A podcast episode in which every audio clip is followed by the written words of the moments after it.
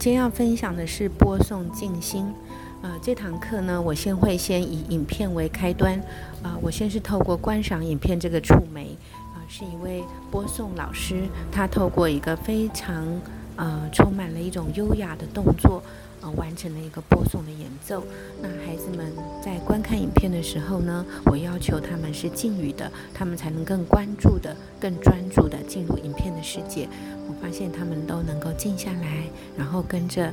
播送老师他在影片当中的表演，观赏着音乐，聆听着这优美的颂音。结束之后呢，我开始带领他们做缠绕画的游戏，就是请他们在纸页上的空格，以填填满这个空格的方法，去画出星光的漩涡、海浪的波纹、雨滴的形状、阳光的辐射或月光的晕开。于是，在这个绘制的过程中，我继续播放着悠扬的播送声，一波一波的像涟漪般的散开，一波一波一波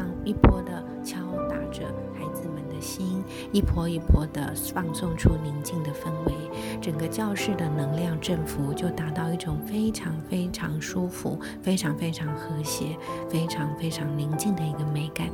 只见他们非常专注的在绘制着他们手上的静心缠绕画。我也可以告诉孩子，当他们进入专注静心的状况，他的画笔呈现的。笔尖的感觉跟他们的样貌姿态都会不一样，然后我会给他们一个静心奖章，于是他们更专注的绘制。当他们完成四个绘画之后，我们开始进行了词语游戏。因为要继续保持专注，所以我设计了词片的一个卡，一个表格，然后他们可以透过主题：星星、阳光、星光、阳光、月光、水滴、湖水。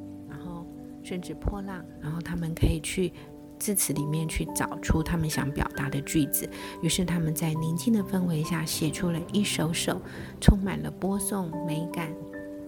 震动频率的宁静静心小诗。当完成之后呢，我再引领孩子走入自己内心去感受此时此刻自己刚刚进入教室的时候，跟经过了半小时的沉淀。绘制缠绕画，听播送静心，观赏影片，甚至看着叫那个讲桌上的蜡烛，现在的他有什么感觉？然后让他们去写出进教室的时候，那个时候的他，跟进入播送的世界绘制缠缠绕画的他，和现在已经完成静心体验的他有什么不一样？我发现孩子的书写都非常的丰富，他们发现了不一样的自己，也写下了自己的静心故事。那有前面的呃静心小诗跟这个生活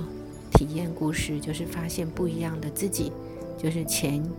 前面跟后面，before after，在他经过这个播送和静心的洗礼之后，他自己产生的这种质变，甚至从这样的一个一般教室嘈杂的空间，通往了另一个宁静的空间，他们写下了很多的一个体验跟感受。接下来我们就完成了一个这样子的一个静心书写表达的过程，最后成来到了分享的阶段。于是我引导他们完成了。精心小诗的写作，啊，这是配合这个缠绕画的图画，变成像诗文、诗文跟图案集的一个呈现的模式。那另外自我的体验，就是前后对自己的发现，甚至对于这个实际的空间，教室在前和后，它是分处于不同的两个心灵的世界，他们也有所体会。所以在这样子的一个书写下，他们完成了一个呃自我发现。的故事可能是之前跟之后自我的反差，或者是教室的平常的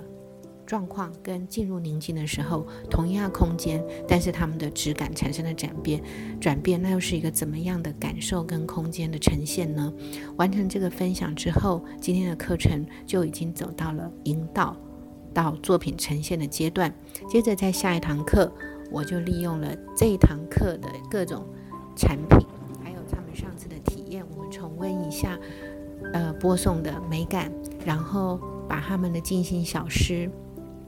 嗯，又请他们用色卡制作成一个嗯，不管是三行诗或者是几行诗，都可以选择他们觉得最棒的，然后把它书写下来，配上美丽的图画。我看孩子都会画像反骨一般旋转的星光，或者是湖水的涟漪，或者是像月晕一般的月光，然后配合他们的诗，然后展现出来。那最后呢，我以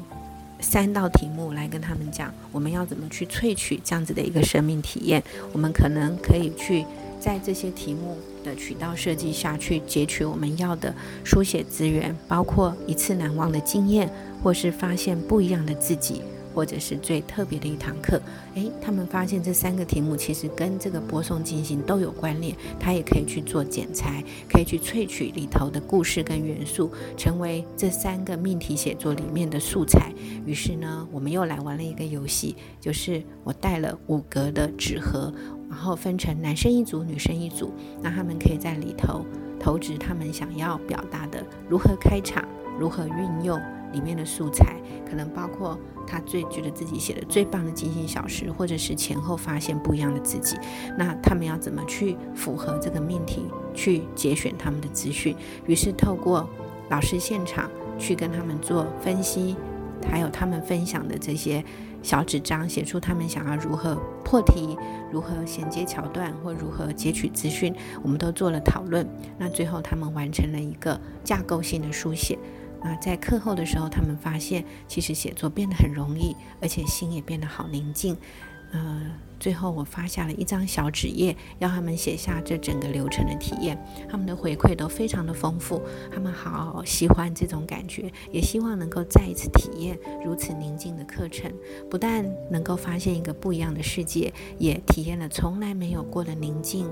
安详、喜悦的感觉，而且又写出了动人的小诗，又完成了命题写作的学习，发现他们对写作再也不害怕，而是充满了兴味盎然的诗意感跟体验感。那这个课程目前呢，我觉得最成功的书写对象是高年级的小朋友。呃，大概年龄层跨在四五六三个年级，因为他们的专注力，甚至他们的表达力，可能来得更成熟，更更时间也能够更能配合，所以在这个教案的进行就显得更加的流畅，它的成果也更显得丰硕。那以上就是透过播送静心，我们结合了影片，还有绘制缠绕画，还有音乐以及蜡烛。各种触媒去引导出一个静心氛围的世界，再透过老师情境式的交集创作，呃，词卡的配合，他们写出了静心小诗，也完成了自我的探索，就是发现不一样的自己跟不同的世界。那在这过程中，其实我们都一直保持在一种安静的质感，甚至在写这个静心小诗之前，都是在一个呃。静默的一个状况，他们发现书写的更流畅，然后文字的深度更好，这个都在他们最后的分享中有做非常淋漓尽致的表达。我相信这种实验室式的这种教程的设计呢，是充满了一种。呃，真正对于这种人本精神的反思，就是我们人之所以为人，并不是一个躯壳，而是我们是一个如实的存在体。我们可以去感受，我们根植于宁静那份和谐、那份清安、那份舒缓。在宁静的世界里，我与我们自己内在最初的本质相逢，所以没有冲突。没有噪音，没有烦乱，没有混乱。当我们归于中心的时候，一切自然而然，水到渠成。那种感觉是如此的轻松自在，没有所谓的乱流，只有非常非常优雅的顺着流走，细细涓涓的奔流。这样子的生命品质。就算是国小的孩子，他们都感受到那种难能可贵，因为在平常的红尘纷扰的世界中，我们的心又是多么的混乱，多么的杂沓，多么的被东拉西扯而无法安住于当下。所以，甚至有个小女孩分享说，这是她到目前为止体验最深刻的一次宁静，他觉得好美啊，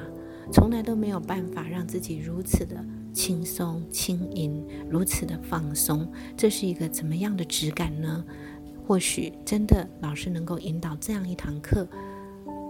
我相信每个孩子里面都坐着一个小小的佛佛陀，他们都是小小的菩萨，他们的内心都有这样子的一个质感，这样子的一个素质，他们可以跟自己内在的真我相会，他们感受到那份喜悦清安，就像是一个小小开端的启动。他们会一而再、再而三的希望能够体体验这样子的本我，这处宁静的氛围。虽然这个课程就像滴水禅一样，可能一个礼拜或一学期才几滴的浸润，但是我相信，有了开始，其实就不难，因为你给了他一把钥匙，他打开了一个生活艺术的静清天地。这是一个小女孩写的，